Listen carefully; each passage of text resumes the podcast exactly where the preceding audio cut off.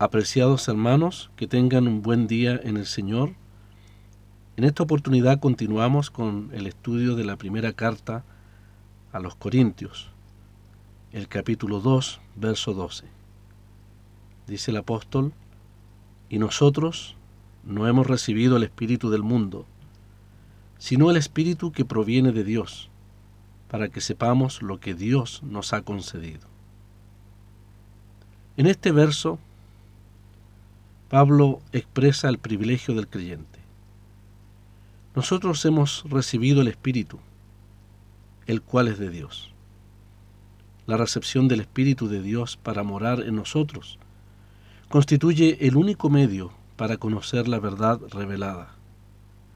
Esto es exactamente lo opuesto al espíritu del mundo, el cual manifiesta sólo un entendimiento natural. Este entendimiento o conocimiento natural del hombre puede ser apropiado para el ámbito académico, comercial y filosófico de este mundo, pero es absolutamente impotente para el entendimiento de las cosas divinas. En otra escritura, el apóstol Pablo declara que el Espíritu da testimonio a nuestro espíritu de que somos hijos de Dios. El Espíritu da testimonio a nuestro espíritu de que somos hijos de Dios. Romanos 8:16. Es este testimonio que da certeza y convicción interna al corazón del creyente. Esta es también la razón por la cual el mundo nunca podrá entender la fuente y la realidad de nuestra fe.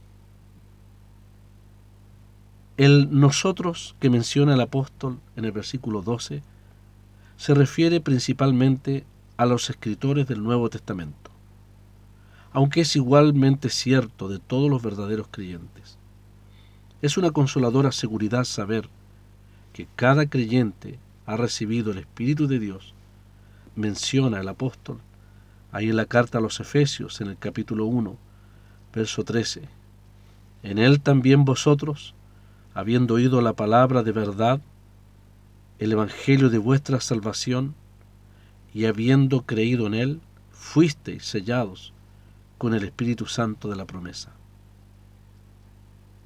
Luego el apóstol menciona la expresión el espíritu del mundo.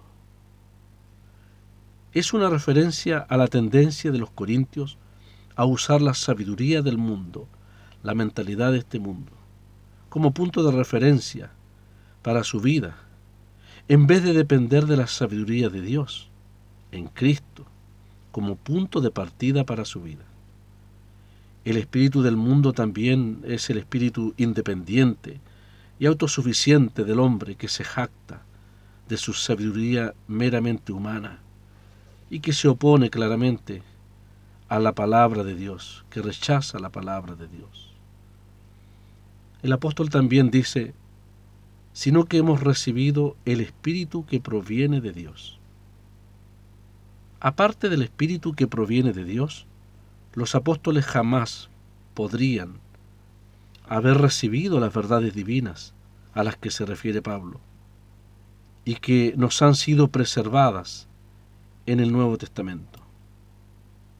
Dios nos dio una aplicación divina, lo decimos con reverencia, y personal en el Espíritu, para poder recibir y entender las verdades profundas de la sabiduría divina plasmada en la palabra de Dios. Pablo entonces termina el texto diciendo, para que sepamos lo que Dios nos ha concedido. Uno de los objetivos de esta divina morada en nuestras almas es para que sepamos a través de la iluminación del Espíritu las cosas que han sido dadas libremente a nosotros de parte de Dios. Esto es, todas las bendiciones que podemos encontrar en la palabra que pueden ser apropiadas por la fe la recepción y percepción o entendimiento de estas bendiciones son todas obras de la gracia de Dios por medio de su Espíritu Santo en nosotros. No olvidemos que todo lo que recibimos de Dios es de pura gracia. Ciertamente no lo merecemos. nos es concedido como gracia. La fuente de la sabiduría del mensaje proclamado por Pablo y los apóstoles viene de lo profundo de Dios y ha sido revelado y concedido como un verdadero don por el Espíritu Santo mismo. ¿Por qué Dios nos concede el don de su Espíritu? Esta es la respuesta. Para que conozcamos en forma innata las cosas que tienen que ver con nuestra salvación. El Espíritu nos enseña los tesoros que tenemos en Cristo, a quien Dios entregó para que muriese en la cruz y consiguiese así vida eterna para todos nosotros. Si Dios entregó a su Hijo, de seguro que Él nos dará todas las cosas gratuitamente con Él. Gracias a Dios por su don inefable. Que tengan un buen día en el Señor. El mundo perdido en pecado se vio. Jesús es la luz del mundo. Mas en las tinieblas la gloria brilló. Jesús es la luz del mundo.